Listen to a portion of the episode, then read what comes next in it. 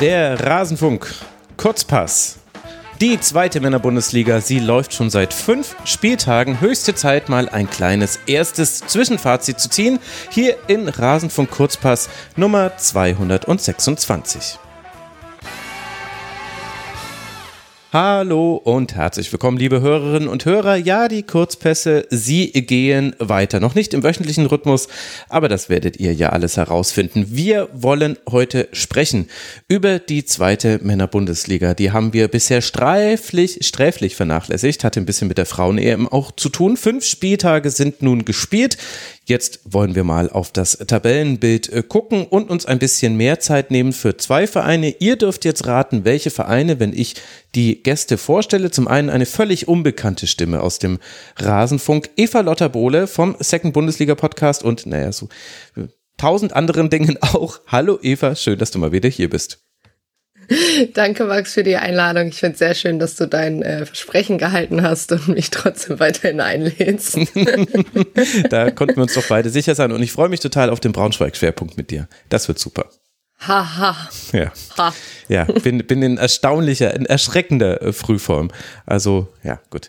Äh, begrüßen wir lieber noch äh, Tobias Kröger hier von transfermarkt.de, der Ed Tobias Kröger auf äh, Twitter. Ihr habt ihn ja hier im Rasenfunk auch schon gehört. Das letzte Mal war es, glaube ich, Tobias vor, also in der Endphase der Saison. Und äh, als man, als es auch noch direkt hochgehen hätte können für den HSV. Hallo, Tobi. Moin Max, danke für die Einladung. Freue mich sehr hier zu sein und ja, damals hatte ich noch Hoffnung, dass es in die Bundesliga wieder hochgeht. Oh Gott, ist aber wie wir jetzt wissen, aber wie wir jetzt wissen, so. es hat nicht geklappt und ja, die Hoffnung ist irgendwo im Hintergrund wieder da, aber ich versuche sie noch zu ignorieren. okay, okay. Ich sehe schon, es wird wieder Teile einer Selbsthilfetherapie hier haben, aber so ist das eben. In, wenn man Fußballfan ist, eigentlich generell, das hat eigentlich nicht mit der Liga zu tun. Diese Geschichten schreibt der Fußball nämlich wirklich. Wir, wir hängen uns an ihn dran. Und er macht uns Freude, enttäuscht uns aber auch. Also dann blicken wir mal auf die Tabelle. Wenn ich da jetzt einfach so drauf gucke, Eva, dann sehe ich auf Platz 1 Paderborn mit 12 Punkten, Darmstadt auf Platz 2 mit 12 Punkten, Heidenheim 10, Kaiserslautern mit 10 auf Rang 4. Äh, sind wir da schon bei der ersten Überraschung angelandet? Was ist quasi so bei den ersten, äh, was, was siehst du, wenn du auf die Tabellenspitze guckst und wer überrascht dich denn da?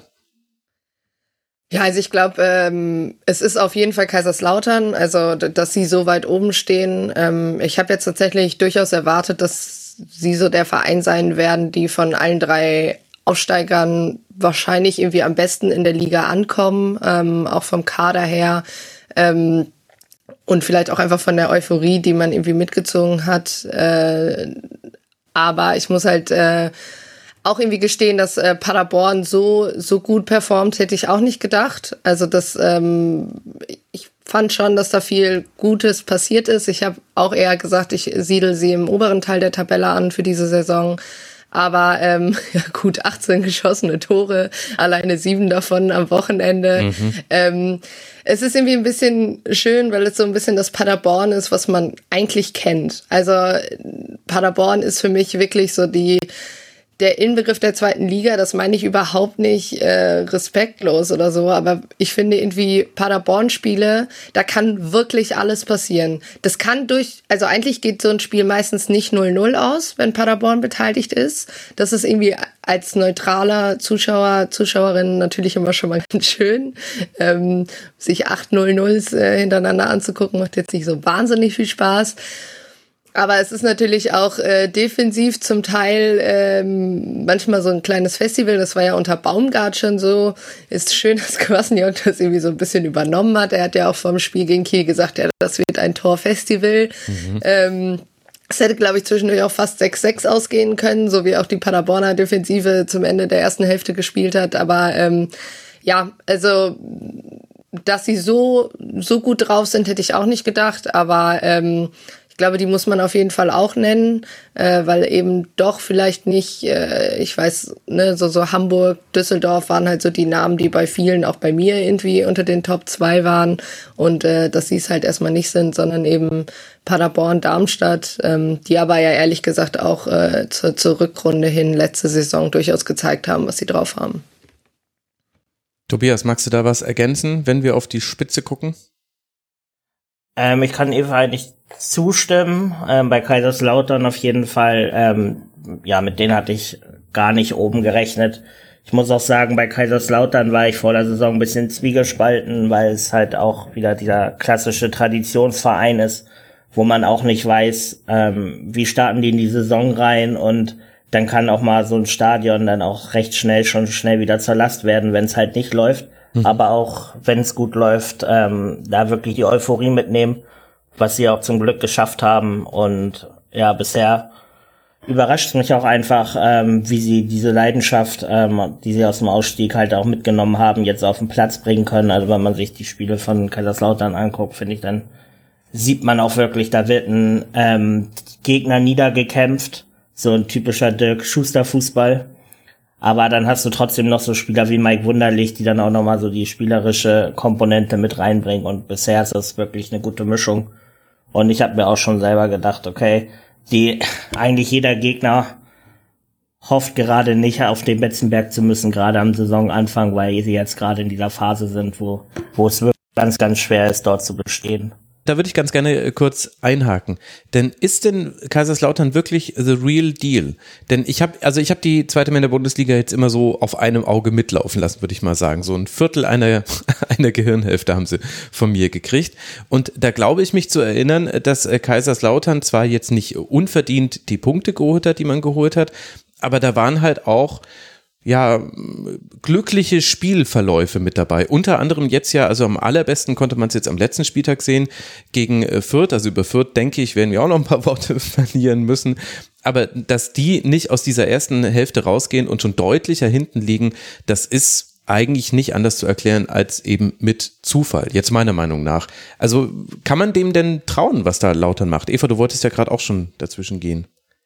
Ja, also ähm, das, das Fürth-Spiel ist natürlich wirklich so ein bisschen, ähm, ja, irgendwie fällt ein bisschen außerhalb wirklich dieser Bewertung, weil gerade, wie du eben schon gesagt hast, in der ersten Hälfte ähm, Fürth ja wirklich drückend überlegen war, aber was zum Beispiel Kaiserslautern im Paderborn-Spiel so gut gemacht hat, was sie meiner Meinung nach dann andersherum eher unglücklich hinten raus verloren haben, mhm. ist, dass sie ähm, da sehr, sehr gut auf den Gegner eingestellt waren. Also sie haben Paderborn über weite Phasen der ersten Hälfte überhaupt nicht ihr Spiel entwickeln lassen.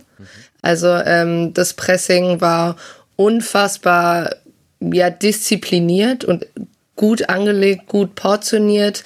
Ähm, und man hat dann selber immer mal wieder versucht, eben durchzubrechen. Ähm, ich glaube, natürlich hat das dann auch vielleicht mal, profitieren sie durchaus durch äh, glückliche Spielverläufe, wie jetzt zuletzt gegen Fürth, ähm, eventuell auch im Spiel gegen St. Pauli. Also war schon immer mal wieder da, dass sie durchaus auch, wie gesagt, profitiert haben. Ich meine, direkt am ersten Spieltag haben sie ja erst last minute auch das Tor mhm. gegen Hannover geschossen.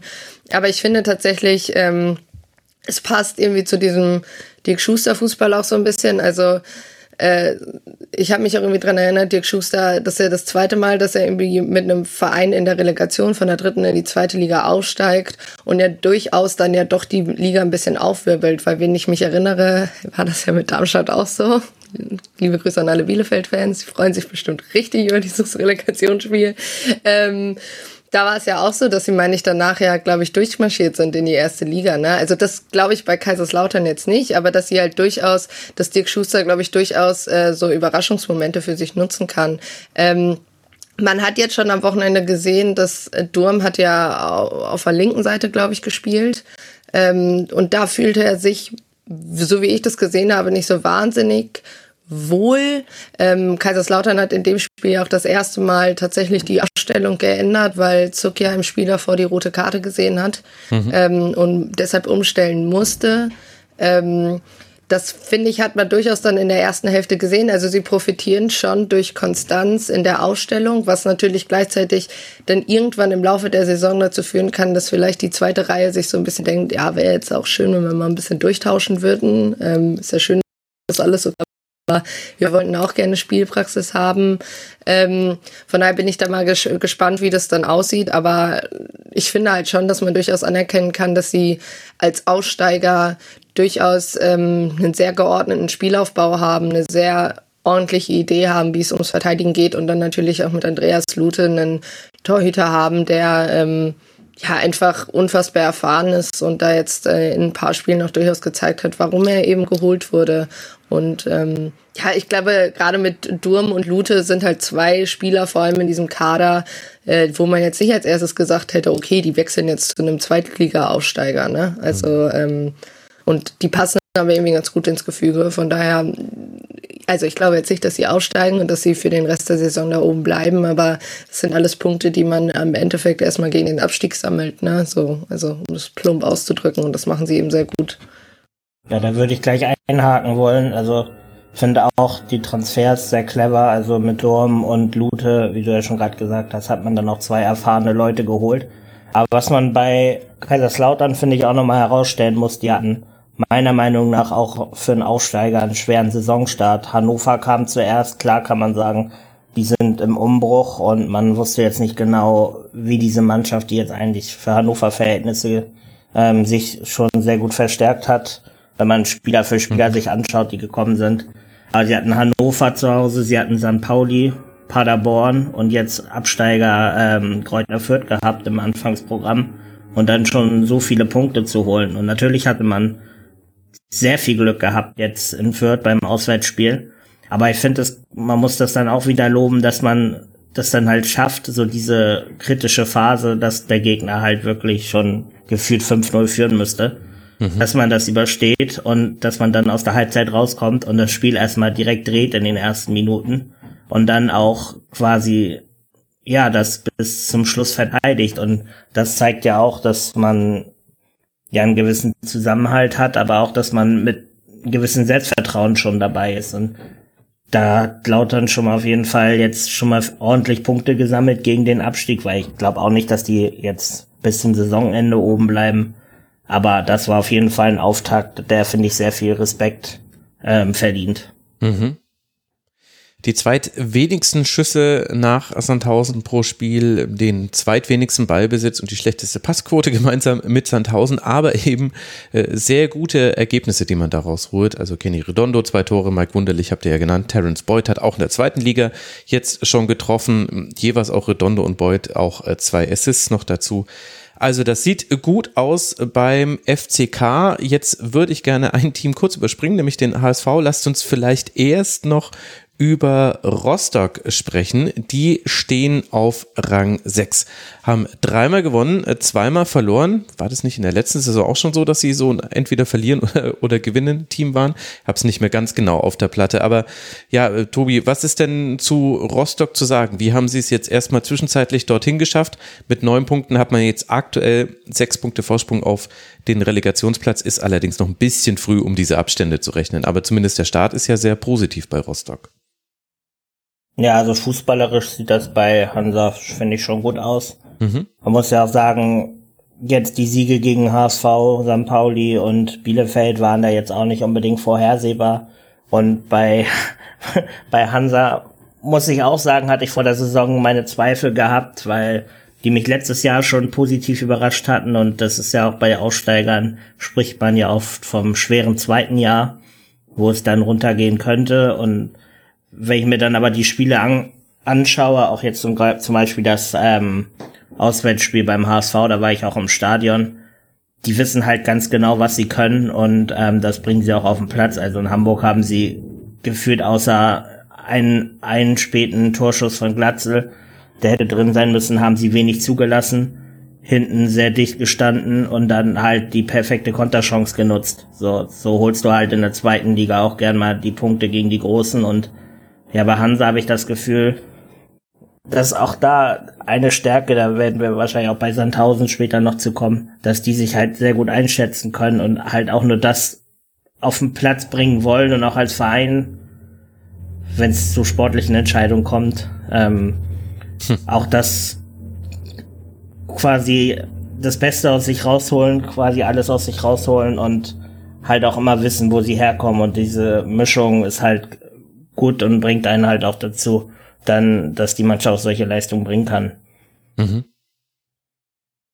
Aber ähm, wie nachhaltig wird das sein, Eva? Also ich will das jetzt nicht kleinreden. Ich habe ja auch sehr wenig von irgendwelchen Rostock-Spielen gesehen. Ich habe mehr Dinge gesehen, die neben dem Platz waren, über die wir sicherlich auch gleich noch kurz sprechen werden. Tobi hat ja auch schon das sportlich zweimal so betont, dass ich glaube, dass das auch schon ein kleiner Wink mit dem äh, braunen Zaunfall war. Aber neun Punkte nach fünf Spielen ist natürlich super. Kann aber halt auch sein, dass wir jetzt in zehn Spielen dann über Rostock sprechen und dann kamen gar nicht mehr so viele mit dazu. Also das hat man jetzt auch schon häufig genug erlebt. Ich will nicht sagen, dass es so kommt. Also gibt es Punkte, wo du sagst, äh, das lässt dich hoffen oder erwarten, dass äh, das jetzt beständig so ist, dass Rostock eben einfach weiter so seine Punkte und seine Dreier einfährt in Spielen, in denen man es auch gar nicht erwartet und sich so dann ja dann möglicherweise wieder in der Liga halten kann? Ähm, was mich so ein bisschen positiv stimmt, ist, dass man zuletzt eben zwei Heimspiele gewonnen hat. Ähm, das war so ein bisschen was, was in der letzten Saison nicht so häufig passiert ist. Also, dass man da so ein leichtes Muster gesehen hat, ähm, dass eben da so zum, ab und zu so ein bisschen die der Mut fehlte, was man auswärts gezeigt hat. Ähm, woran das lag, kann ich nicht genau sagen. Wahrscheinlich vor allem auch an den Gegnern, die kamen. Äh, ich fand es dann so ein bisschen ironisch, dass dann ähm, beim, beim ersten Heimspiel gegen, oder genau am ersten Spieltag gegen Heidenheim, dann eigentlich eine Mannschaft kam, von der wir immer auswärts wissen, die ist jetzt eigentlich nicht so wahnsinnig äh, stark auswärts, äh, die da dann gewinnt. Also es wirkt ja erst am ersten Spieltag wieder so, ah ja, ähm, ne, here we go again. Ähm, ich fand es dann aber, also ich habe sie auch gegen Bielefeld gesehen, äh, natürlich. Ähm, zu Bielefeld kommen wir ja später noch. Da ist es dann halt auch so, da mussten sie halt gar nicht äh, 90 Minuten lang irgendwie ein Powerplay machen, weil der Gegner halt auch einfach viel zu wenig äh, irgendwie dagegen gehalten hat. Äh, da hat man ja dann zu, gegen Darmstadt gesehen, sobald Rostock dann vielleicht auch mal unter Druck gesetzt wird. Gut, da war auch diese unfassbar unglückliche äh, Fehler dann von Kolke hinten im Tor, dieser Komplettaussetzer irgendwie.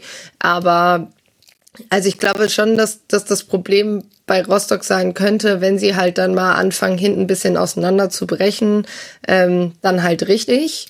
Ähm, obwohl sie es natürlich unfassbar gut aufgefangen haben jetzt im Spiel gegen St. Pauli. Und ich glaube, dass sie ähm, ja gerade spielstarke Mannschaften, die irgendwie einen Plan haben nach vorne, die spielerisch arbeiten wollen, einfach sehr, sehr frustrieren können, weil sie gut dagegenhalten.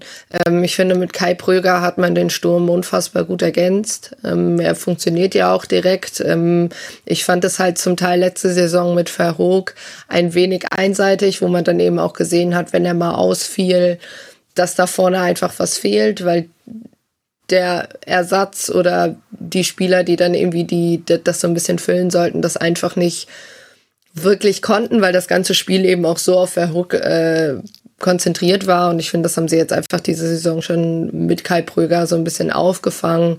Von daher sportlich gesehen wirklich ähm, ziehe ich, zieh ich meinen Hut vor Hansa Rostock. Das ist schon extrem stark, so erstmal nochmal wieder in die Saison zu starten.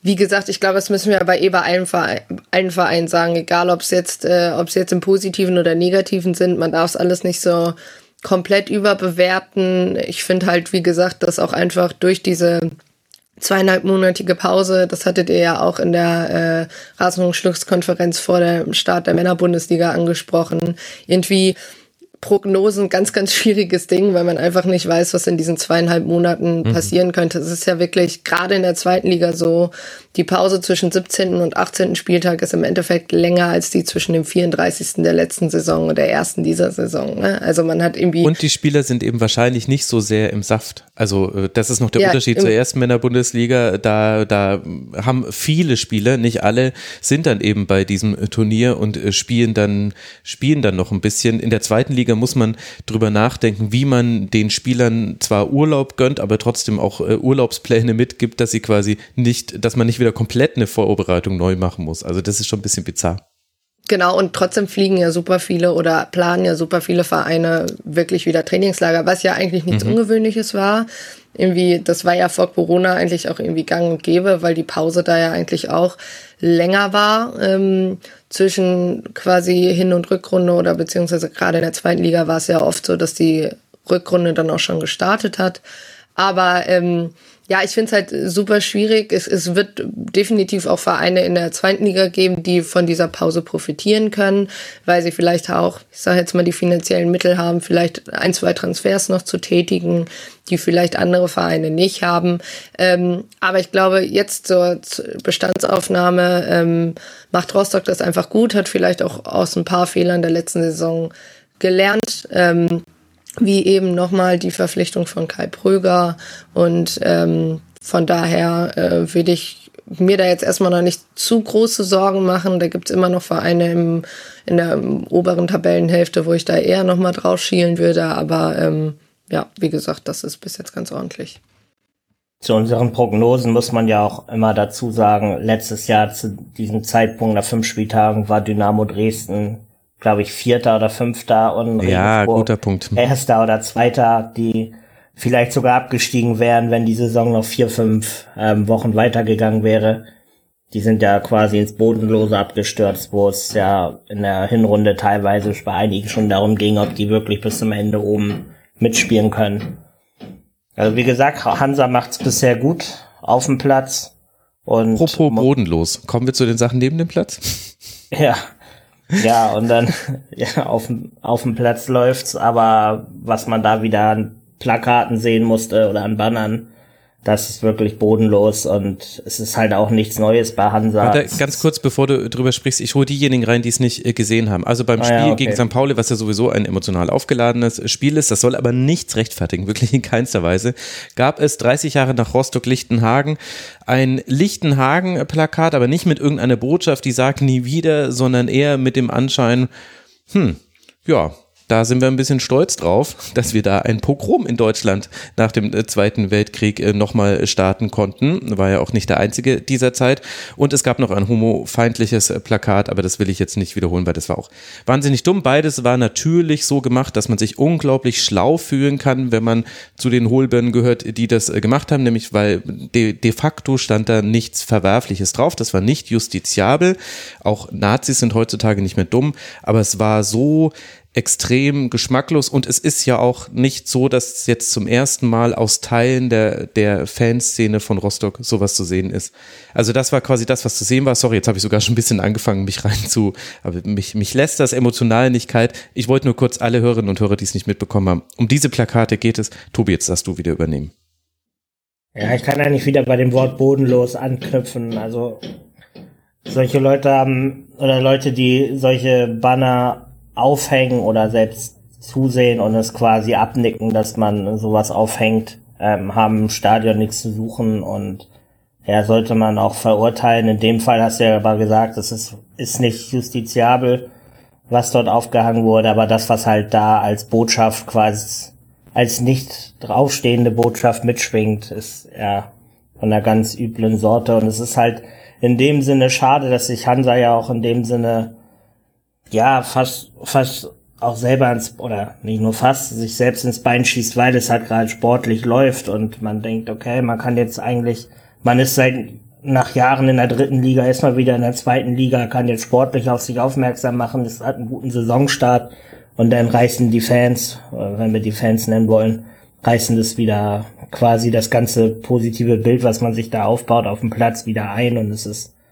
es ist ja auch leider nicht das erste Mal, dass man solche Sachen bei Hansa im Stadion sieht, beziehungsweise bei den Zuschauern und ja, es beschädigt halt das Bild von Hansa, aber auch von den Leuten, die da wirklich im Stadion sind. Und auch von den Leuten, die nicht dazu stehen und das selber verurteilen, Hansa-Trikots anhaben, aber in dem Sinne machtlos sind dagegen. Genau, und da würde ich auf jeden Fall auch noch einhaken. Ähm, ich habe tatsächlich den Vorfall äh, auch nur durch einen Tweet einer Rostockerin ähm, mitbekommen, die eben sich ganz klar davon distanziert hat und eben die Problematik angesprochen hat, dass es ähm, ja einfach in der eigenen Fanszene auch sofort irgendwie relativiert wird, ne? Also zu sagen so, ja, das das einfach nur provozierend gemeint und das ist nicht so und wo sie eben auch ganz klar sagt, ich ich möchte mit euch nichts zu tun haben, es ehrlich gesagt blieb es ja auch nicht nur nach den Bannern. Es gibt Videos ähm, von vor oder nach dem Spiel äh, der Rostocker, ähm, wo Schlachtgesänge auch in eine ganz bestimmte Richtung gehen, die ich jetzt so auch wirklich nicht wiederholen möchte. Aber es ist halt wirklich immer schade, weil natürlich ähm, ist das nicht also sind das nicht alle Fans. Das, äh, ich habe mich da so ein bisschen eingelesen, ein bisschen geschaut. Das ist eben wohl wirklich ein Block, den man irgendwie zwischendurch auch aus dem Stadion raus hatte, der sich aber irgendwie jetzt auch wieder mit reingezogen hat, wo aber natürlich halt es lässt sich immer leicht sagen, aber natürlich muss ähm, darf sowas dann eben auch vom Rest der Fans gerade auf den Stehtribünen nicht geduldet werden und man muss eben dafür sorgen, dass solche Banner einfach nicht irgendwie äh, hochgezogen werden. Ähm, es ist natürlich immer leichter gesagt als getan, aber man wünscht es sich natürlich trotzdem. Ähm, ich habe jetzt gelesen, dass der DFB auch ermittelt und ähm, wegen dieser Banner und eben auch äh, Rostock zu einer Stellungnahme bittet. Ähm, Rostock hat ja auch durchaus irgendwie ein paar prominente Fans, äh, die sich auch gerne irgendwie mit dem Verein ablichten, wo man sich dann natürlich auch irgendwie wünscht, dass da so eine gewisse Distanzierung folgt. Ja, ähm, ja, 1000 Mal ja. Und ähm, ja, von daher, es, es tut mir wirklich auch leid für die restlichen Rostock-Fans. Das ist wirklich so, weil ich glaube, dass das einfach auch total beschissen ist, wenn man eben dieses Gedankengut überhaupt nicht teilt und einfach nicht mit denen in einen Topf geschmissen werden kann. Ähm, von daher hoffe ich, dass da auch der Verein vernünftig reagiert ähm, und ja, dass man dann auch in Rostock wirklich nicht immer nur das Sportliche betonen muss, sondern einfach mhm. vom ganzen Verein sprechen kann. Also das mit den äh, prominenten Stimmen, das ist äh, was, was ich nie in meinem Kopf zusammenbekomme, dass jemand wie Materia äh, Rostock-Fan ist und ich dann aber, also zumindest habe ich da noch nichts gesehen von ihm, äh, was, was überhaupt nicht passt oder Monchi von Feine seine Fischfilet, wobei der jetzt äh, mit, mit ganz anderen Vorwürfen äh, zu tun hat. Äh, keiner muss Täter sein auf Instagram, falls es euch interessiert oder niemand muss Täter sein, ich weiß nicht, ihr werdet es vermutlich finden, könnt ihr euch nochmal angucken.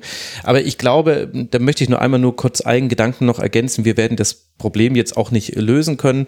Aber der Fußball, glaube ich, muss an einem Punkt kommen, an dem er auch anerkennt, mit einem Verdrängen von Nazis, ich nenne sie jetzt einfach so, gibt auch, glaube ich, wenig Gründe, die dagegen sprechen, sie so zu nennen. Mit einem Verdrängen von Nazis, das wird halt nichts verändern.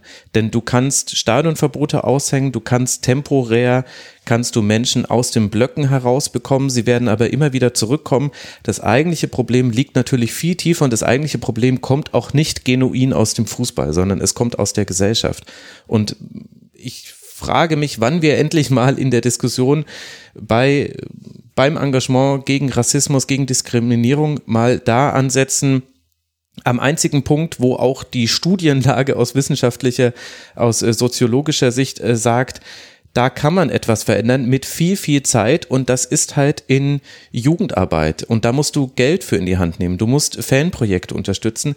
Im Grunde ist ist jede symbolische Aktion zwar wichtig, weil die Symbolik braucht es auch, wir müssen uns auch immer wieder positionieren, aber manchmal frage ich mich schon, wann kommt denn die DFL mal auf den Trichter zu sagen, hey, von den vielen Milliarden, die wir einnehmen, und es sind ja Milliarden, dann nehmen wir jetzt mal ein, eine Millionensumme in die Hand und unterstützen an Bundesliga-Standorten ganz gezielt solche Dinge und behandeln zum Beispiel auch die, die Fanprojekte nicht so nachrangig, wie sie behandelt werden, denn die haben eben da eine Wirkung, eine Wirkung, die ganz schwer messbar ist und die vor allem erst in der Zukunft wirkbar wird. There's no glory in prevention. Wir haben es ja jetzt alle während Corona gelernt, wie schwierig das ist, sowas dann auch politisch zu verkaufen, also quasi jetzt verbandspolitisch in dem Fall. Aber Warum wird da nicht angesetzt? Man weiß, das ist das Einzige, dass du quasi verhindern kannst, dass dieses vermeintlich, diese vermeintlich einfachen Worten, Antworten, oder sind ja einfache Antworten auf komplexe Fragen unserer Zeit und auf Ängste und Sorgen und so weiter, die viele Menschen betreffen, dass die verfangen. Das geht nur mit eben Gegenangeboten, die du schaffst und die kosten Geld. Und das muss jetzt mal da, da muss, da, auf diesen Trichter muss jetzt mal langsam gekommen werden. Denn mit Symbolik und mit, wir, selbst sollte es da jetzt Stadionverbote geben, was ich mir ehrlicherweise kaum vorstellen kann bei der Art und Weise, wie diese Plakate formuliert waren, das hat ja nichts geholfen. Dann stehen die Leute vorm Stadion und sind genau solche Rassisten. Also das ist ja, das macht's ja nicht besser. Es ist, es ist schwierig und extrem frustrierend. Ja. Das war, also das hat, hat zum Rostock-Part noch da, mit dazugehört. Wir, wir mussten darüber noch sprechen. Jetzt müssen wir irgendwie wieder versuchen, die Kurve zum Sportlichen äh, zu bekommen. Wir haben vor der, vor der Sendung noch kurz diskutiert, wo wir den HSV einordnen und wir konnten uns nicht ganz einigen, ob auf zwischen positive Überraschung und negative Überraschung. Deswegen kommt jetzt etwas komplett Überraschendes, aber es passt auch zu diesem Verein. Wir reden ganz kurz über Sandhausen, denn Eva hat gesagt, ich muss über Sandhausen reden. Und da möchte ich dich fragen, Eva, bei zwei Siegen aus fünf Spielen, damit sechs Punkten und zwischendurch Platz 14, was ist denn daran überhaupt überraschend an Sandhausen? Wir wissen doch, dass die großen Mannschaften Bein stellen. Ist es nicht einfach alles wie immer und dann äh, gewinnen sie halt auch mal gegen Bielefeld zum Beispiel. Sorry to. Oh, vielen Dank. Vielen ja. Dank. Nee, also ich glaube halt, ähm, ich wollte Sandhausen ein bisschen reinbringen, weil ich ein bisschen überrascht war vor der Saison, wie viele äh, sie wieder als, als direkten Absteiger irgendwie getippt haben. Und ja, ich weiß, Platz 14 ist jetzt nicht irgendwie die äh, so ganz, ganz weit weg von den Abstiegsplätzen, aber ich finde halt trotzdem, ähm, dass irgendwie immer wieder überraschend, dass Sand wenn Leuten nicht einfällt, wen sie als Absteiger tippen sollen, wie immer als erstes Sandhausen damit drin landet. Vor allem gerade diese Saison, weil ich einfach, wenn man diese Rückrunde nimmt, hat Sandhausen da trotz irgendwie 40 neuer Spieler und 40 weggegangenen Spieler gefühlt einfach ähm, ja, da es geschafft, Ruhe reinzubringen und wirklich diesen, diesen Umbruch zu überstehen, was vielen Vereinen ja wirklich schon das Genick gebrochen haben, dass sie eben äh, viele Spielerweggänge nicht kompensieren konnten und dann zu lange gebraucht haben, das zu ersetzen. Und ich finde halt, klar hat man zuletzt zwei Spiele verloren, aber trotzdem ähm, ja, es ist, natürlich ist es irgendwie der Alois Schwarz Fußball, aber ich wollte halt irgendwie ähm, kurz irgendwie mal eine Lanze für den SV Sandhausen brechen, weil ich einfach, äh, ja, die das einfach über weite Phasen der Saison immer doch sehr intelligent machen. Ich ähm, habe ja die Kinzombie-Brüder auch gegen Bielefeld gesehen. Ähm, ich finde, es macht irgendwie auch Spaß, den beiden beim Fußballspiel zuzugucken. Die ergänzen sich einfach sehr gut. Äh, vorne, ähm, ja, jemand wie Kutucu, der sich jetzt langsam auch einfindet, der ja schon ausgeliehen war letzte Saison. Und ich einfach nicht glaube, dass wir Sandhausen, ähm, ja, als dann wirklich diese Saison über weite Strecken äh, im Abstiegskampf sehen werden, weil die irgendwie, glaube ich, noch mehr als sonst irgendwie in den Weg gehen, natürlich auch immer durch andere Vereine profitieren. Aber ähm, ich finde halt einfach, dass ja über die immer so ein bisschen einfach abfällig geredet wird, was ich ja klar ist immer immer, immer so ein bisschen die Hema, aber ich finde halt einfach, dass da, da viel auch richtig gemacht wird, dass die viele richtige Mechanismen dann doch irgendwie haben, die funktionieren und die greifen, auch wenn es dann zum tausendsten Mal gefühlt Alois Schwarz ist. Aber gut, ähm, ja, und ich einfach doch doch finde, dass es ähm, dass sie das trotz Weggang von Testrot bis jetzt ganz ordentlich machen. Trotz, ja, trotz nur zwei Siege und ein Niederlage. Da würde ich sogar zustimmen und würde die zweite Lanze für die brechen und auch sagen, was Sandhausen macht, gefällt mir, weil die, das hatte ich ja schon ähm, bei anderen Teams halt gesagt, die wissen halt einfach, wo sind ihre Möglichkeiten und wo können sie ihre Vorteile noch ziehen daraus, dass sie halt einer dieser klein, vermeintlichen kleinen Vereine der Liga sind und allein wenn man jetzt schon sieht, wie sie, wo, wo du ja eben auch schon Kin Zombie angesprochen hast, oder die Kin Zombie Brüder, wenn ich jetzt die ersten Spiele David Kin Zombie gesehen habe, da kann ich meinen Augen gar nicht trauen. Der war beim HSV zuletzt nur noch behäbig und quasi Bankspieler und es kam wenig bis gar keine Impulse, wenn er mal eingewechselt wurde und dann siehst du den wirklich über den Platz sprinten und teilweise fast schon Flügelspieler spielen. Und das ist halt, glaube ich, auch so dieses Sandhausen-Ding, was auch ähm, Diekmeyer ja auch schon gesagt hat. Man hat quasi keinen Druck, hat da ein entspanntes Leben, aber ein Fußballverein, der ähm, gar nicht so in der Öffentlichkeit steht, auf dem man sich, wo man sich aber wirklich auf Fußball konzentrieren kann. Und ich finde auch, Sandhausen wird auch oft viel zu negativ gesehen. Es ist ja auch, wenn ein großer Verein absteigt, dann kommen ja auch die ganzen Fans mit der Heme, ja, nächstes Jahr musst du nach Sandhausen, hahaha, ha, ha. aber würde mir dann im Vergleich die Frage stellen, ist jetzt Sandhausen vom Image oder das, was sie zeigen, sind sie, ähm, ja, sind sie in Anführungsstrichen farbloser als Heidenheim, so, die meiner Meinung nach vom Verein relativ ähnlicher sind vom Standing, aber über die kann man eigentlich recht wenig sagen, außer dass halt der Trainer schon seit x Jahren dabei ist und sie immer ähm, gut, eigentlich erfolgreich sind, aber sonst gibt einem der Verein, glaube ich, wenn ich mich jetzt nicht zu weit aus dem Fenster lehne mit meiner Meinung, auch relativ wenig. Und ich finde, Sandhausen hat eigentlich relativ gut gemacht, meiner Meinung nach, dass man so dieses ja, Underdog-Image auch so auf eine sympathische Ebene bringt. Mhm.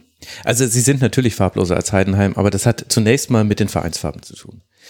Und mit diesem, wow. mit, ja, ja, Entschuldigung, Eva. Irgendwas muss ich auch zu diesem Podcast beitragen. Und Habe ich dir aber eine gute Vorlage gegeben. Ja, allerdings. Ich musste mich wahnsinnig zurückhalten, dich nicht zu unterbrechen. Äh, das wird jetzt vielleicht auch so, wenn wir über den HSV sprechen wollen. Denn den HSV, der, da wollen wir jetzt logischerweise auch mal ein bisschen ausführlicher drauf gucken, der steht eben zwischen den Welten, so fast so ein bisschen typisch für den HSV. Hätte man äh, die Partie gegen Darmstadt jetzt zu Hause nicht in auch dramatischer Art und Weise, da gab es viele Platzverweise, viel Aufregung, mit 1 zu 2 verloren, dann wären wir vielleicht am HSV als sportlicher positiver Überraschung kaum vorbeigekommen. So steht der HSV immerhin bei neun Punkten nach äh, fünf Spieltagen. Also das kann man auch sehr leicht, finde ich, ins Positive verargumentieren. Neben, neben dem Platz ist jetzt allerdings auch äh, viel passiert. Also nicht nur, dass man sich von Uwe Seeler verabschieden musste, sondern äh, ich rede natürlich von den Vorgängen rund um äh, Wüst und äh, Kühne und ja, da gibt's wieder Angebote. Es gibt wieder, also immer wenn im Kicker fast täglich ein Artikel von Sebastian Wolf zum HSV erscheint, dann ist das eigentlich kein gutes Zeichen, wenn man so ehrlich ist. Und deswegen, Tobias, haben wir sie so ein bisschen zwischen den Welten eingeordnet. Womit willst du denn anfangen jetzt mit dem Blick auf den HSV, wenn du uns einfach mal auf Stand bringst? Was ist gerade so los in Hamburg? Ja, ist eigentlich sogar recht schwierig zu sagen, beziehungsweise ich habe ja auch schon hier, bevor wir angefangen haben, gesagt, dass man oder dass ich auch Schwierigkeiten habe, die Saison bisher einzuordnen. Da wie du sagst, es gibt positive und negative Sachen. Also ich zum Beispiel auch als sehr positiv empfinde und ich glaube, da spreche ich auch vielen Fans aus dem Herzen, dass man jetzt endlich mal es geschafft hat nach einer Saison, die dann auch die, ihre Höhen und Tiefen hat, aber wieder mit einem großen Tief, da mit der Heimniederlage gegen Hertha geendet ist, dass man mal gesagt hat, okay, wir verzichten jetzt mal auf unseren Standardreflex und schmeißen den Trainer raus und schmeißen alle raus und fangen nochmal neu an. In dem Sinne, Tim Walter sehr beliebt bei den Fans und auch Jonas Bold und man hat auch das Gefühl, oder es wird ja auch ähm, demonstriert von den beiden, dass sie sehr auch hintereinander stehen und ähm, zusammenhalten. Und der Fußball unter Walter ist auch eigentlich äh, meiner Meinung nach auch positiv zu bewerten, weil es halt nicht dieses ähm, ja von vielen Vereinen standardisierte, ja wir stellen uns erstmal hinten reingucken und ähm, versuchen dann schnell nach vorne zu kommen, sondern es ist halt mutig, ähm, ballorientiert oder ballbesitzorientiert und zeigt halt oder repräsentiert auch ein bisschen auch seine Haltung, der ja auch ähm, also Tim Walter, der ja auch, ähm, was ihn mit Jonas Bold eint, auch von den Kameras halt auch sehr selbstsicher, einen selbstsicheren Eindruck ähm, abgeben will. Also in dem Sinne läuft es jetzt eigentlich sportlich gar nicht so schlecht. Man ist auch mit einem Punkt, ähm, steht man jetzt besser da als in der letzten Saison, wenn man das vergleicht. Und man hat wieder bisher wenige Tore bekommen, drei Tore, auch wenn man jetzt gegen Braunschweig vielleicht, wenn man sagt, die erste halbe Stunde hätte man schon 3-0 zurückliegen können. Aber es ist eigentlich, würde ich sagen, grundsätzlich schon eher positiv. Aber es ist, wie man den HSV kennt, natürlich auch so, dass, dass das Umfeld nicht lange ruhig bleibt. Und selbst wenn man die Fans mittlerweile, dem, dem man ja früher vorgeworfen hat, dass sie ja immer nach jedem Sieg ähm, wieder in die Champions League wollen oder Europa League hier und da, obwohl man auf Platz 12 ist und eins. Das, ähm, die Fans hat man eigentlich in den letzten Jahren gut ähm, zur Demut erzogen quasi.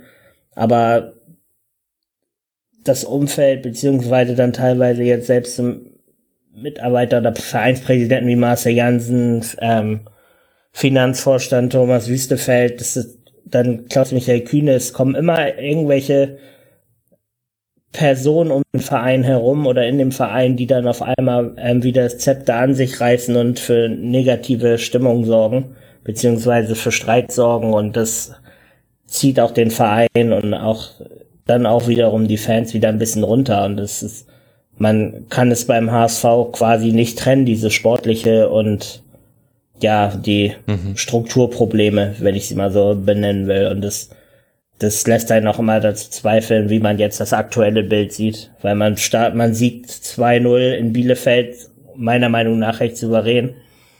Und hat dann gleich wieder unter der Woche wieder Punkte, ähm, wo es darum geht, ja, wie es geht's mit dem Stadionkredit weiter, ähm, wird einem die EM entzogen und wieder Streit zwischen Jansen, Wüstefeld, Kühne. Kühne macht ein Angebot, dann hat er ein zweites Angebot gemacht.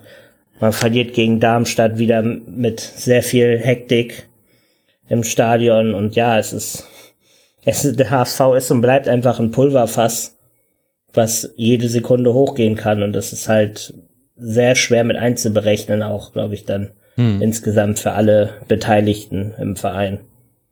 Darf ich mal versuchen, und ich werde daran scheitern, aber darf ich mal versuchen, so grob zusammenzufassen, was passiert ist?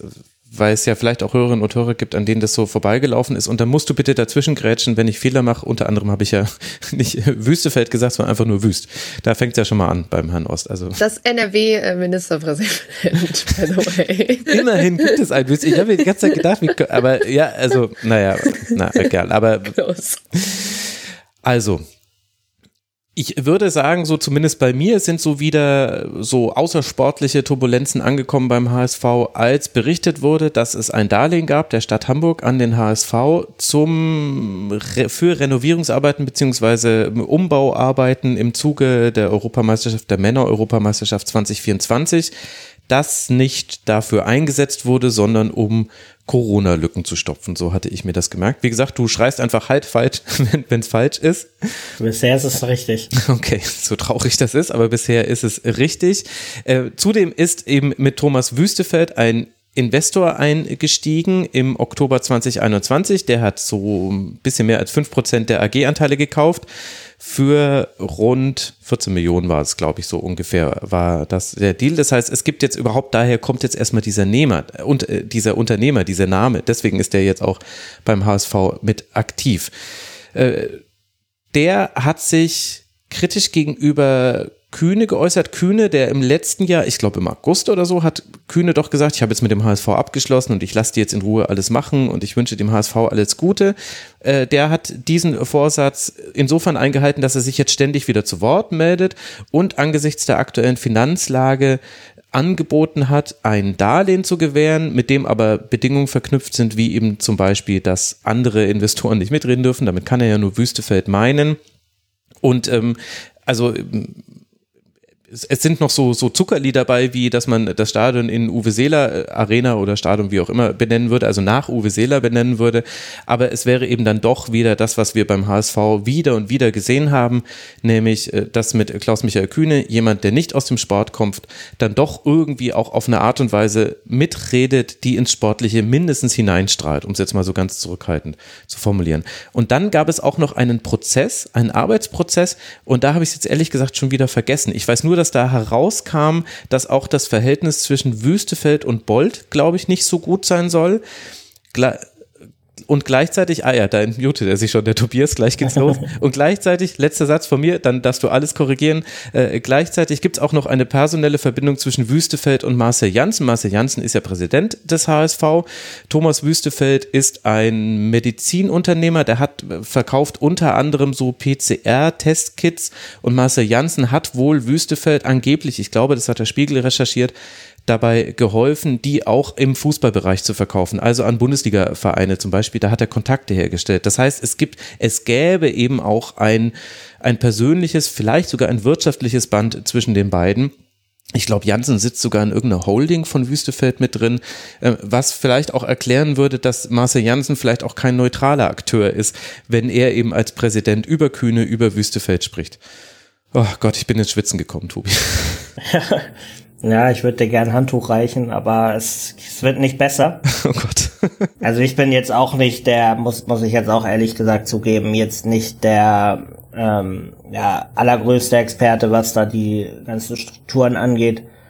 Aber es stimmt, es ist halt, wie du sagst, es kommen Leute von außen in den Verein rein, auch jetzt so ein Wüstefeld, der halt sich Anteile gekauft hat, auch sagt, er ist seit gefühlt 100 Jahren HSV-Fan und ja, Er musste Anteile kaufen oder hat sie halt von Kühne abgekauft, wurde dann ähm, in den HSV reingeholt von Jansen, der ja, wie du schon gesagt hast, ähm, hinter dieser ganzen Fußballgeschichte mit ihm verbunden ist, wirtschaftlich beziehungsweise beruflich.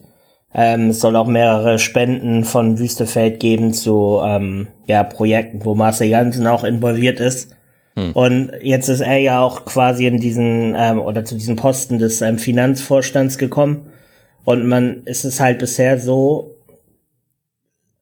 jetzt relativ leicht gesagt, dass man Jansen und Wüstefeld auf einer Seite sehen muss und ähm, halt Tim Walter und Jonas Bold, die zusammen auf einer Seite stehen und sich versuchen quasi gegenseitig mehr oder weniger, ja, wenn ich es jetzt mal so plump sagen will, ähm, aus dem Verein rauszukriegen. Beziehungsweise es wird immer vermutet, dass Jansen und Wüstefeld eigentlich die sportliche Leitung ähm, beiderseits austauschen wollen, während ähm, ja Jansen und Wüstefeld von sehr vielen Leuten kritisiert werden und auch ähm, Bolt quasi, um beim HSV bleiben zu können, sich den kleinen Attacken Wüstefelds wehren muss quasi. Also es ist auch dieses offene Geheimnis, äh, ist eigentlich offen, dass die sich auch nicht verstehen, wobei sie dann vor der Kamera natürlich dann wieder ähm, gute Miene zum bösen Spiel machen. Und ja, mit ähm, Kühne ist es auch so eine Sache, der ja, wie du schon gesagt hast, mehrmals gesagt hat, er, er lässt jetzt quasi die Finger vom HSV, weil er damit abgeschlossen hat. Das hat er ja auch übrigens nach dem Abstieg direkt mehr oder weniger gesagt mhm. und ist immer wieder zurückgekommen und jetzt hat er halt wieder ein Angebot gemacht, ähm, um weitere Anteile zu bekommen, wo aber die Mitgliederversammlung zustimmen müsste. Und das Angebot von Kühne würde nie, meiner Meinung nach niemals von den Mitgliedern ähm, ja befürwortet werden. Also war es in meinen Augen auch wieder so ein Angebot nach dem Motto, ich weiß, dass es dem HSV schlecht geht. Ich mache jetzt ein Angebot, um mehr Macht zu haben, weiß aber eigentlich, dass das nicht angenommen werden kann, um aber dann öffentlich so dazustehen, dass ich sagen kann, okay, ich habe dem HSV die Hand gereicht und man will meine Hilfe nicht. Jetzt hat er gestern ein zweites Angebot gemacht, wo er schon ähm, dem Verein wieder ein bisschen entgegengekommen ist, wo er quasi die Macht, die er im ersten Versuch ähm, gefordert hat, ähm, wieder ein bisschen zurückgeschraubt hat, so dass der HSV jetzt gesagt hat, okay, wir gehen in Gespräche aber wie das alles ähm, ausgehen wird, ist völlig offen, weil meiner Meinung nach auch halt ein Marcel Jansen beispielsweise nicht wirklich fest im Sattel sitzt. Also kann es sein, dass jetzt bald wieder Deals verkündet werden, wo paar Wochen später wieder die entscheidenden Akteure wieder weg sein werden. Oh Gott. ja. Also wir werden das jetzt auch äh, ja nicht äh, ändern können oder noch, noch tiefer besprechen, weil da gibt es quasi laufende Berichterstattung zu. Aber das ist quasi der aktuelle, der aktuelle Stand wie bei, beim Hamburger SV. Es ist, ja, es bleibt einfach äh, so, wie es ist beim HSV und alle Fans können da einem nur leid tun. Also nicht nur dass man irgendwie mit Uwe Seeler einen der sympathischsten Menschen aus dem Fußballbetrieb Deutschlands verloren hat, äh, sondern jetzt kommt das alles auch noch mit dazu. Also ich will es natürlich nicht nebeneinander stellen, aber es steht ja in einer chronologischen äh, Zusammenhang, den möchte ich da wollte ich damit äh, hervorheben. Es ist, ja, es ist der HSV. Tobi, ich glaube, wir werden darüber auch noch öfter hier im Rasenfunk reden. Ich glaube, weil wir haben ja uns ja auch ein zeitliches äh, Ziel gesetzt. Deswegen würde ich fast vorschlagen, Nürnberg überspringen wir. Die hatten wir, also wir, sind, wir kommen jetzt quasi, wir sind aus der positiven Zone über die neutrale Zone, also auch jetzt bei, eher bei den negativen Überraschungen nach fünf Spieltagen gelandet. Nürnberg können wir vielleicht auch deshalb überspringen, denn über die werden wir auch reden müssen. Dieter Hecking hat nämlich jetzt erst angekündigt, in zwei Wochen würde er sagen, ob er denn weitermachen will als äh, Sportdirektor beim FCN. Da gab es verschiedene Gründe, warum er da doch nochmal ins Wanken geraten ist. Er hat gesagt, es ist eine Lösung für die die für beide Seiten gut ist. Er hat aber gleichzeitig auch in der Vergangenheit, in der jüngeren Vergangenheit angedeutet, vielleicht doch wieder auf die Trainerbank zurückkehren zu wollen. Also ich habe da irgendwie das Gefühl, beim Club wird sich auch noch was tun. Deswegen würde ich jetzt sagen, um die machen wir jetzt einfach mal eine Klammer und kommen zu den richtigen Enttäuschungen nach äh, fünf Spieltagen beziehungsweise negativen Überraschungen. Ich glaube, so deutlich muss man es formulieren. Und da müssen wir, Eva, bevor wir gleich länger mit dir noch über Bielefeld sprechen, definitiv auch über den zweiten Absteiger sprechen, nämlich die Spielvereinigung Gräuter Fürth, beziehungsweise Spielvereinigung Fürth, wenn es nach vielen Menschen in Fürth gehen wird. Ja, ja, ja, ja. Es ist mir, jede Meldung dazu wird mir zugeschickt, nicht nur von Michael. Also ich versuche es auf dem Schirm zu haben. Fürth hat nach fünf Spieltagen noch keinen Sieg, Eva. Sechs zu zehn Tore, drei Unentschieden, zwei Niederlagen. Was ist los da? Bei den Kleeblättern? Ja, es ist eine gute Frage. Ich glaube, ähm, das Problem ist vor allem, dass sie gefühlt einfach zu wenig Tore schießen. Also beziehungsweise aus ihren Möglichkeiten ähm, oder aus ihren Chancen zu wenig machen. Ich glaube, dafür ist wirklich Kaiserslautern leider einfach das Paradebeispiel. Ähm, dass, mhm. äh, wenn man sich da einfach mal anguckt, was da in der ersten Halbzeit, äh, was es für Chancen gab, auch äh, ja ehrlich gesagt noch in der zweiten Halbzeit zum Ende hin, äh, Ache, der irgendwie drei Chancen hintereinander weg hatte und was dann alles aber auch ehrlich gesagt nicht mehr so richtig geordnet war, wegen, man stand eben unter Zeitdruck und man musste jetzt eigentlich auch dann mal treffen. Ähm, ja, dass da einfach ganz, ganz viel unglücklich läuft. Ich glaube, es hat bestimmt auch was damit zu tun, dass man eben zu viel unentschieden spielt, also in Spielen, wo man ähm, ja vielleicht auch vorne war, einfach das, man bekommt es eben nicht über 90 Minuten hin, konzentriert zu arbeiten.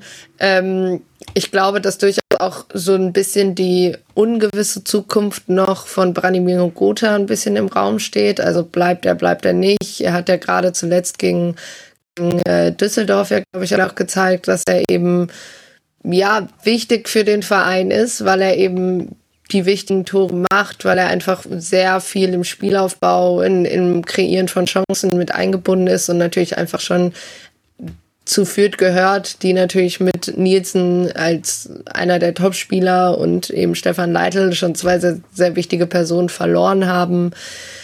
Ja, und also, wenn man es natürlich mit Arminia vergleicht, machen sie zumindest eine Sache besser. Sie schießen ein paar Tore mehr, aber und verlieren nicht ganz so viele Spiele, aber sie gewinnen halt eben auch die Spiele nicht. Und ähm, ja, ich glaube, ja, das ist eben genau das ist, was beide Absteiger, glaube ich, auch angesprochen haben, dass es unfassbar schwierig sein wird, in dieser Liga anzukommen. Und das sieht man eben, glaube ich, ein bisschen mehr, als sie sich beide gewünscht hätten. Ähm, es kommt ja tatsächlich zum Duell jetzt am Wochenende auch zwischen Ex-Trainer und äh, Ex-Verein ähm, bei Hannover 96, äh, wo ich mhm. noch überhaupt nicht sagen möchte, wie es laufen wird, weil Hannover ist halt ehrlich gesagt auch Hannover. Da kann auch alles passieren. Ich glaube, da äh, könnte man auch einen weiß ich nicht, achteilige Romanreihe drüber schreiben, was bei Hannover alles so neben dem Platz ganz hervorragend läuft. Ähm, nee, aber es ist, es ist natürlich so in der zweiten Liga, Achtung, Floskel, ist kein Spiel leicht, aber es ist natürlich einfach, man weiß, man hatte ein paar gute Spiele, einen Unentschieden gegen Düsseldorf zu holen, ist natürlich nicht schlecht. Gegen Karlsruhe, ich weiß nicht, aber es ist halt einfach, es, es fehlt einfach ein bisschen zu viel, glaube ich, die, die, diese, diese Idee, wo man hin will. Wie gesagt, man, man erarbeitet sich durchaus Chancen. Ich finde zum Beispiel jemand wie Ache ähm, sehr interessant vorne drin. Ich finde, man kann durchaus sehen, was zum Teil auch unter Marc Schneider ein Ziel sein könnte, aber das bringen sie eben zu wenig auf den Rasen und das bringen sie vor allem nicht konsequent genug auf dem Rasen dafür, dass man eben dann hinten einfach nicht stabil genug steht. Ähm, das war natürlich am Wochenende vielleicht in, in, am Ende ein bisschen zu hohes Ergebnis, das 3 zu 1, aber es war natürlich so, wenn ich dann irgendwann hinten relativ offen stehe, ähm, kommt auch eine Mannschaft wie Kaiserslautern dann und, und kontert halt einfach intelligent. Aber ähm, ja, es ist äh, sowohl Asta als auch Ache jetzt am Wochenende waren halt so ein bisschen die Unglücksrahmen, weil sie, glaube ich, wirklich unfassbar, also man soll ja eigentlich nicht von hundertprozentigen sprechen, aber einfach sehr, sehr gute Chancen für Fürth nicht verwandelt haben. Und ähm, das trägt dann natürlich nicht dazu bei, dass man sich irgendwie in der Situation da gerade gut rauskämpfen kann. Und ähm, ja, ich muss auch gestehen, ich glaube, man weiß auch da gibt's natürlich zur Verbindung zu Bielefeld, aber man weiß irgendwie noch nicht so ganz, wofür Marc Schneider steht. Also ich hab's, ich muss auch gestehen, ich habe kein Spiel von Fürth in voller Länge gesehen, ähm, aber halt immer die Zusammenfassung und, und Co. Äh, und halt drüber gesprochen. Aber ich, ich weiß noch nicht so ganz, wo Marc Schneider hingehen will. Ich finde, es ist zum Teil sehr unkoordiniert, was auch irgendwie im Mittelfeld und dann vorne passiert und äh, ja, ich weiß jetzt nicht, äh, also Michi könnte uns da bestimmt mehr zu erzählen, aber ähm, ja, es ist, ich habe da irgendwie noch ein paar Fragezeichen. Tobi, magst du da was ergänzen? Ich würde es gern kurz halten. Ähm, hatten viel Pech in den Spielen, haben jungen Kader und wenn wenn sie wie versagt vom Tor kaltschnäuziger werden und jetzt auch mal ähm, in den nächsten Wochen ein, zwei Siege holen werden, dann wird es auch, glaube ich, relativ schnell wieder Richtung oberes Drittel gehen, ob es dann letztendlich dann wirklich fünf, sechs oder vielleicht dann sogar sieben, acht wird, weiß ich nicht, aber ich glaube, das ist nur halt eine schwierige Phase mit einer jungen Mannschaft und dass die, da bin ich mir schon sicher, dass die da recht schnell auch mhm. wieder Anschluss finden werden nach oben. Gut, dann stellt sich die Frage, wie schnell Arminia Bielefeld wieder den Anschluss nach oben finden wird. Also wenn man auf die letzten vier Tabellenplätze aktuell nach fünf Spieltagen blickt, dann haben wir da eben Fürth auf 15 mit drei Punkten, Magdeburg auf 16 mit äh, drei Punkten, Braunschweig auf 18 mit einem Punkt und mitten zwischen den Aufsteigern eben Arminia Bielefeld, Eva, mit einem Punkt und einem neuen Trainer. Uli Forte durfte nur fünf Spiele, nee, vier Spiele nur an der Seitenlinie von Arminia Bielefeld stehen, beziehungsweise im Pflichtspielen sind es dann wahrscheinlich fünf. Was ist da los bei der Arminia? Warum hat das so gar nicht funktioniert mit ihm? Wie siehst du diesen frühen Trainerwechsel? Man hat ja auch den Nachfolger schon gefunden. Daniel Scharning von Osnabrück kommt zu Bielefeld. Ja, ähm, ich glaube, das Problem war einfach so ein bisschen, dass Uli Forten nicht damit gerechnet hat, dass es so früh in der Saison schon einen Negativlauf gibt. Und er hat selber gesagt, sowas hat er noch nie erlebt. Also, dass es eben so auf gut Deutsch gesagt beschissen startet. Und ich glaube, der hatte einfach keine Antwort dafür, was halt so ein bisschen schade war, weil, also, ich weiß, man sollte Testspiele nie überbewerten, aber man sieht ja zum Teil Dinge in den Testspielen, wo man denkt, okay, ähm, natürlich einen 4-0 gegen Eindhoven kann man jetzt nicht auf die Liga kopieren, aber einfach so, was, was in dem, was man in dem Spiel gesehen hat, wie die Spieler miteinander interagieren, wie der Weg nach vorne aussieht, auch im Spiel gegen Piräus. Das sah halt richtig ordentlich aus. Und dann kommt man, spielt man außer bei Sandhausen und es kommt eigentlich über 90 Minuten lang 10 Minuten was. Und das kann man eigentlich auf alle Spieler anwenden. Das war gegen Regensburg so, das war gegen Rostock so, das war gegen den HSV so.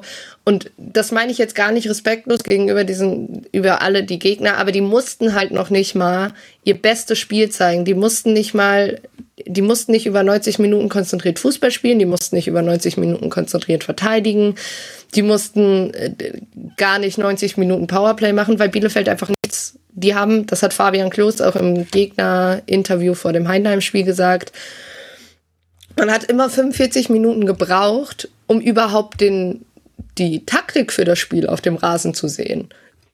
Arminia hat angefangen mit einer Dreierkette hinten, weil Forte eben auch dafür bekannt war, hat dann aber im Rostock-Spiel eben schon zu einer Viererkette umgeswitcht ähm, weil ne, da auch einfach super viel Unsicherheit war. Olli Hüsing ist einfach noch nicht der ich sage jetzt mal, Lieder hinten drin, was man von ihm erwartet hatte, wie man ihn eben auch von, von Heidenheim und vielleicht auch von Rostock kannte, ähm, hatte in, im, im HSV-Spiel einen riesengroßen Patzer drin.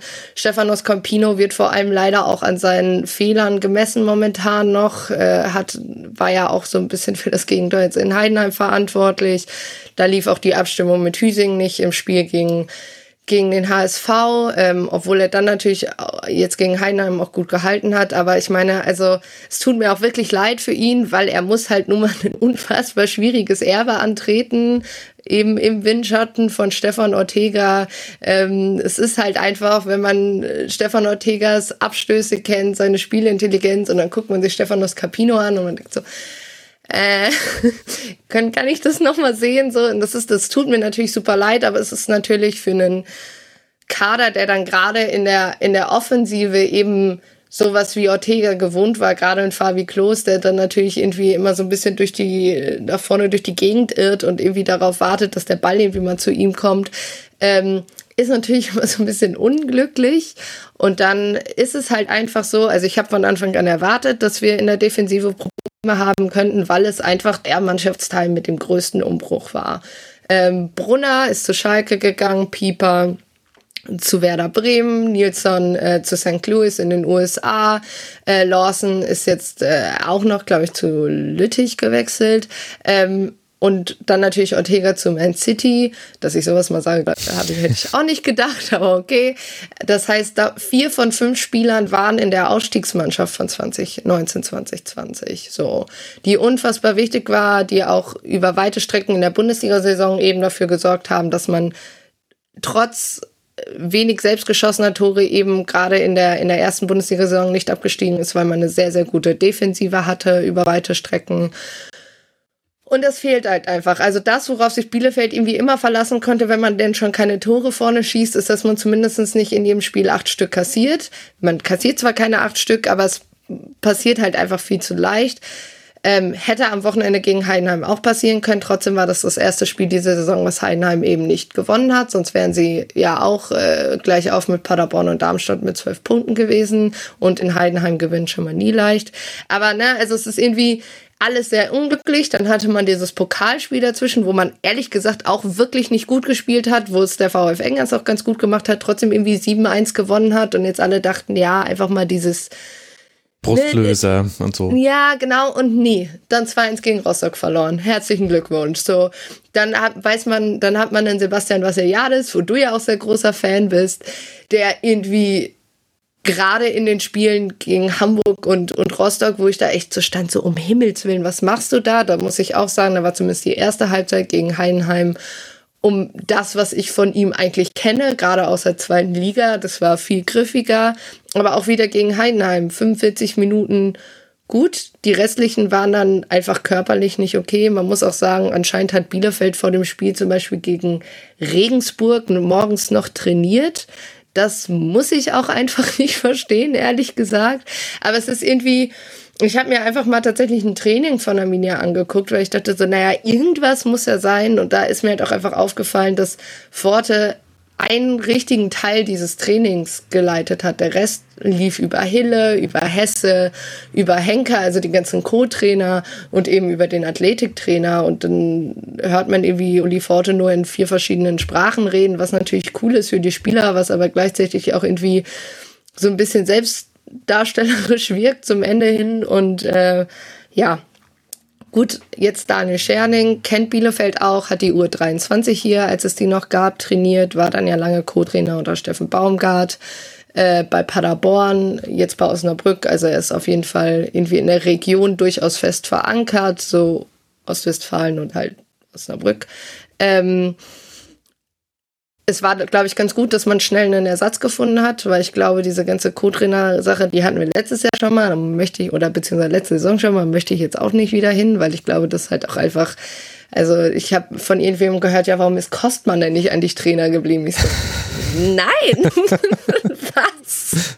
Was?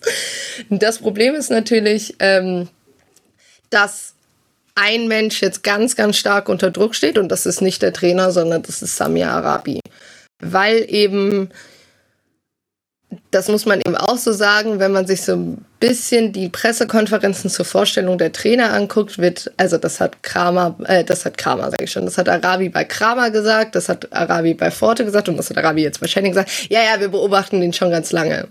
Okay, cool. das habe ich jetzt dreimal gehört. Es hat zweimal nicht so wahnsinnig gut funktioniert, Samir. Weiß jetzt nicht, ob das so gut ist.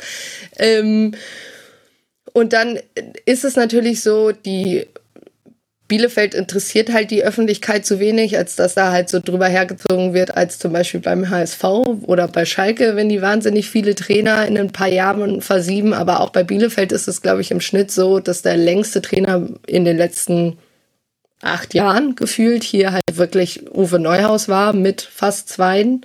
So, und das ist natürlich nicht ideal, ähm, dass halt auch einfach eine, eine sehr, sehr hohe Trainerfluktuation besteht und halt eben, da es einen Sportdirektor seit zwölf Jahren gibt, wo man dann natürlich irgendwann mal drauf schaut. Also ich möchte dazu sagen, ich halte nichts von komplett draufhauen. Also es, ich habe zwischendurch, musste ich mich da irgendwie aus Diskussionen auch ausklinken, weil es halt auch einfach, wie man das halt kennt, nicht mehr wirklich ähm, ja keine vernünftige Diskussion war, sondern so, ja, ich weiß nicht, warum Arabi nicht schon seit dann und dann weg ist. Wo ich mir so ja, okay, ohne Sami Arabi wären wir halt auch niemals aufgestiegen und trotzdem ist der Kader, den wir haben, halt überdurchschnittlich gut für das, was wir sonst so mal in der zweiten Liga als Kader haben, Kader hatten. Aber es ist natürlich so, der Druck ist da. Wenn es mit Scherning nicht funktioniert, glaube ich persönlich, dass nicht nur Scherning eben seinen Job verliert, sondern Sami Arabi tatsächlich auch, weil ich glaube, dann wird sich der Aufsichtsrat das hier auch nicht mehr lange mit angucken. Es gibt wohl durchaus schon, äh, ja, also es heißt halt wohl so ein bisschen, dass äh, Scherning halt so schon noch Arabis Wunschkandidat war. Mhm. Ähm, aber er natürlich auch Ablöse gekostet hat. Ne? Also das kam da ja natürlich auch noch zu. Ähm, genau, also dass eben das durchaus ist rund um die Position Samir Arabi, glaube ich, so laut rumort wie noch nie. Wir haben ja schon mal tatsächlich, glaube ich, zum Ende der ersten Bundesliga-Saison so ein bisschen darüber gesprochen, dass Arabi eigentlich immer, immer so ein bisschen als der, der Sündenbock hingestellt wird, wenn mal irgendwas nicht äh, funktioniert, wo ich damals, glaube ich, auch sehr ähm, ihn verteidigt habe und gesagt habe, dass das zum Teil äh, halt auch sehr, sehr ja, unkonstruktiv ist, weil halt irgendwie dann gesagt wird, wenn acht Transfers geholt wird und einer funktioniert nicht, die restlichen sieben schon, wird gesagt, ah, es war ein furchtbares Transferfenster so. Mhm. Ähm, ja, ich glaube, ähm, wie gesagt, ich glaube, dass Bielefeld gleichzeitig profitiert und gleichzeitig halt eben auch das, das Negative ist, dass die öffentliche Wahrnehmung sich zwar jetzt schon ein bisschen mehr auf Bielefeld konzentriert, weil man eben Bundesliga-Absteiger ist, aber halt über weite Strecken halt nicht wirklich da die Aufmerksamkeit da war und deshalb ähm, da vielleicht der Druck von außen auch nicht so groß war wie jetzt woanders. Ich meine, es, es ist natürlich schon krass, dass, dass äh, man jetzt nach vier Spieltagen gesagt hat, also das Sami Arabi hat gesagt, man hat nicht mehr gesehen, dass Uli Forte einen Weg findet, das rumzureißen. Das finde ich schon extrem. Hm, ja. Also das ist schon ziemlich deutlich. Ähm, genau.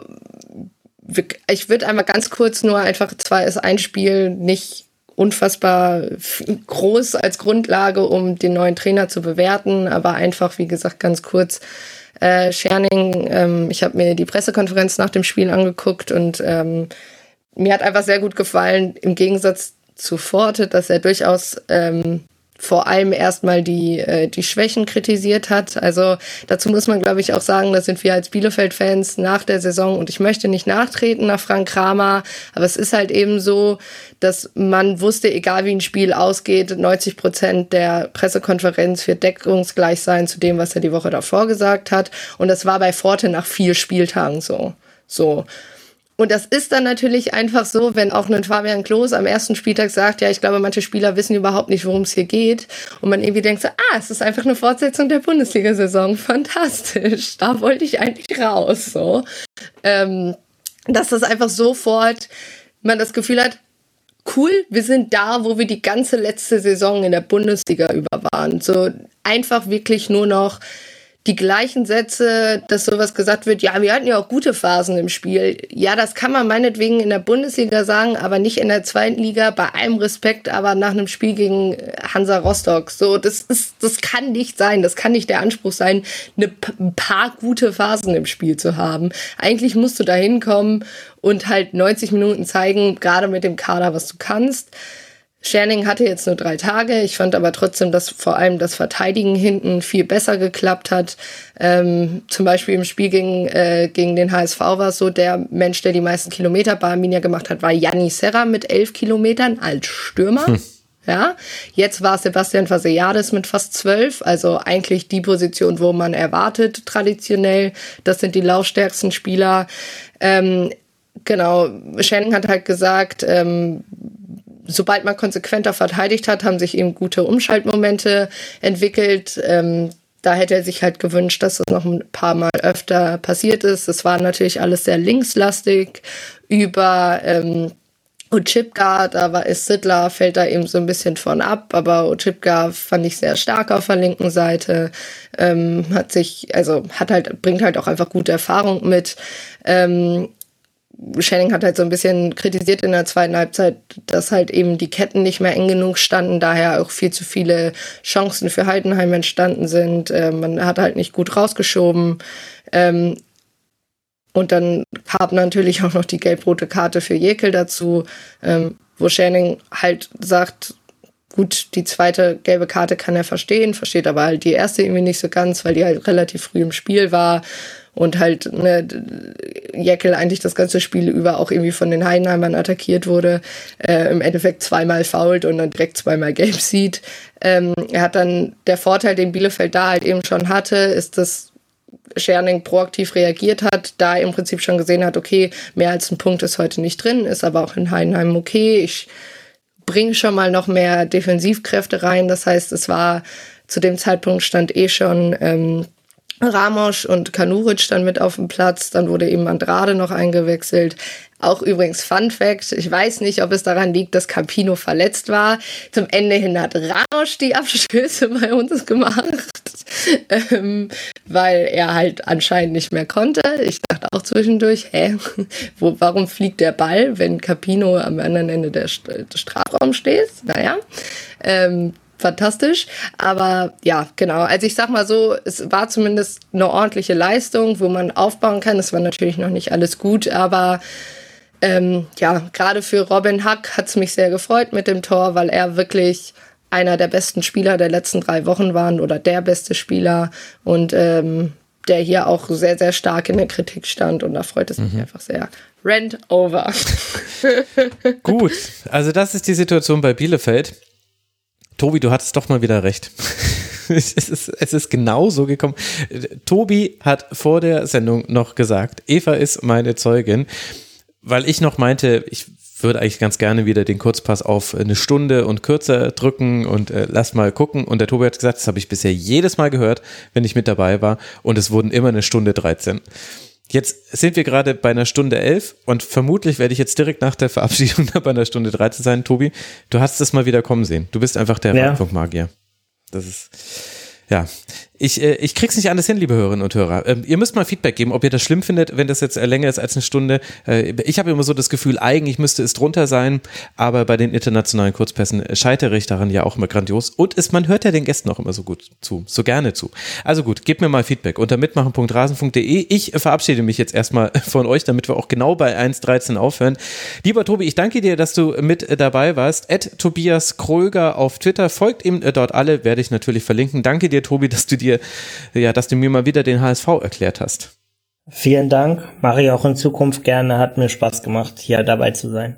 Das freut mich zu hören. Und herzlichen Dank an Eva Lotter Bohle, die at Eva-Bohle auf Twitter. Ihr wisst, dass ihr sie auch nochmal über alle Vereine reden hören könnt im Second Bundesliga-Pod, den ich euch sehr ans Ohr legen möchte. Liebe Eva, danke dir, dass du wieder im Rasenfunk mit dabei warst. Es ist immer ein Fest. Sehr gerne. Nächstes Mal würde ich wirklich dann nach anderthalb Jahren eher so meh im Rasenfunk gerne mal wieder über gute Phasen von Arminia sprechen. Ich verspreche dir, wenn es eine gute Phase von Bielefeld gibt, dann, dann lade ich dich wieder ein. Dann suche ich nicht. Ja, das ist, doch, ist das nicht nett von mir? nee, nicht? Ja, aber so wenn es irgendwann ach so, mal. Ach so, nein, nein, das war ein zeitliches Wenn, kein konditionales ja, Wenn. Ja. Ist ja völlig mhm, ist klar. aber hier gerade irgendwas im Auge. Ich glaube, ich muss jetzt schnell hier beenden. Also, liebe Hörerinnen und Hörer, danke für eure Aufmerksamkeit. Gebt mal gerne Feedback zu diesem Kurzpass. Es geht jetzt nicht direkt in der nächsten Woche weiter. Hier in Bayern sind noch noch äh, Sommerferien. Ich äh, bekomme das quasi nicht organisatorisch hin. Plus, ich arbeite an neuen Tribünengesprächen. Ja, sowas gibt es auch noch tatsächlich im Rasenfunk Kosmos. Also mal gucken. Aber sehr wahrscheinlich gibt es dann bald was zu internationalen Ligen und äh, Frauenfußball, wenn da die Frauenbundesliga startet, da werde ich mir natürlich auch etwas bis dahin überlegt haben. Also bleibt dem Rasenfunk treu. Herzlichen Dank für eure Aufmerksamkeit. Gebt uns gerne Feedback auf allen sozialen Netzwerken und natürlich auch im Forum unter mitmachen.rasen.de. Und wir stellen fest, ich habe es tatsächlich geschafft, jetzt glaube ich ganz knapp über der 1.13 zu landen. Ich kann es nicht genau sagen. In diesem Sinne, Alles wie immer im Rasenfunk. Schön, dass ihr trotzdem mit dabei wart. Macht's gut, bis bald, bleibt gesund, liebe Hörerinnen und Hörer. Ciao.